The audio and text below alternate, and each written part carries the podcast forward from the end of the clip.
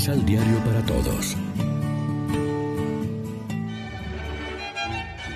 Proclamación del Santo Evangelio de nuestro Señor Jesucristo, según San Mateo. Jacob fue padre de José, esposo de María, y de María nació Jesús, llamado también Cristo. El nacimiento de Jesucristo fue así. Su madre María estaba comprometida con José pero antes de que vivieran juntos, quedó esperando por obra del Espíritu Santo. José, su esposo, era un hombre excelente y no queriendo desacreditarla, pensó firmarle en secreto un acta de divorcio. Estaba pensando en esto cuando el ángel del Señor se le apareció en sueños y le dijo, José, descendiente de David, no temas llevar a tu casa María, tu esposa, porque la criatura que espera es obra del Espíritu Santo, y dará a luz un hijo, al que pondrás el nombre de Jesús, porque él salvará a su pueblo de sus pecados. Todo esto ha pasado para que se cumpliera lo que había dicho el Señor por boca del profeta Isaías.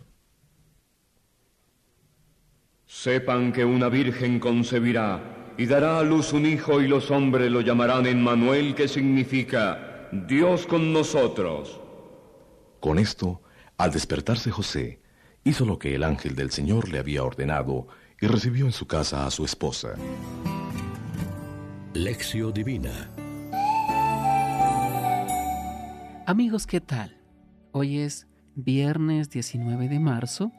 La iglesia se viste de blanco para celebrar la solemnidad de San José, esposo de la bienaventurada Virgen María, y como siempre nos alimentamos con el pan de la palabra. La liturgia de la iglesia nos invita a celebrar hoy esta solemnidad de San José, esposo de la Virgen María y padre adoptivo del Hijo de Dios. Las lecturas bíblicas que se proclaman en esta fiesta nos ayudan a reflexionar acerca de la importancia de San José en el contexto de la historia de la salvación. En el Evangelio Mateo nos presenta al patriarca San José como un hombre justo. No olvidemos que en el lenguaje de la Biblia el concepto de justicia es mucho más amplio de lo que habitualmente nosotros entendemos por justicia. Es equivalente al término santidad. El profundo respeto demostrado hacia la vida y dignidad de su esposa María revelan la sensibilidad humana y espiritual de este santo su modestia y humildad, en lugar de disminuir su grandeza, son un elogio de la misma. Mateo exalta la figura de José bajo dos perspectivas.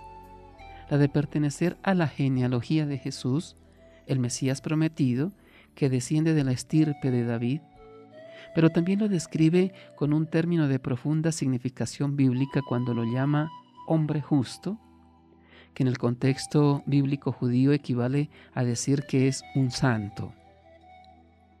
Tanto la justicia como la santidad y la sabiduría espiritual remiten a la fe y a la obediencia para hacer la voluntad de Dios. José cumplió su tarea desde la sencillez de su vida diaria. Lo que Dios nos pide no es siempre un papel de primera línea. José sin cosas espectaculares supo ser fiel. No pronunció palabras solemnes ni hizo milagros. Pero desde su vida y su trabajo de cada día fue diciendo sí a Dios. Tampoco a nosotros la renovación pascual nos pide actitudes solemnes, sino la profundidad de las cosas sencillas y vitales. Muchas veces en nuestra vida, como en la de Abraham y en la de José, se entrecruzan momentos de dificultad y duda. Junto a días de paz y alegría, hay otros de angustia y dolor. José fue generoso en su respuesta. Hizo lo que había mandado el ángel del Señor. Reflexionemos. ¿De qué manera estamos colaborando en el plan divino de la salvación? ¿Cultivamos en nuestra vida cristiana actitudes de fe, obediencia y humildad como nos lo enseña José? Oremos juntos. Danos, Señor, la gracia de ser capaces, como San José, de estar captando cada día tus sueños para el mundo, para la iglesia, e inflámanos en deseos de poner por obra tu voluntad. Amén. María, Reina de los Apóstoles, ruega por nosotros. Complementa los ocho pasos de la Alexio Divina adquiriendo el emisal Pan de la Palabra en Librería San Pablo o distribuidores. Más información www.sanpablo.co Pan de la Palabra. Vive la reflexión.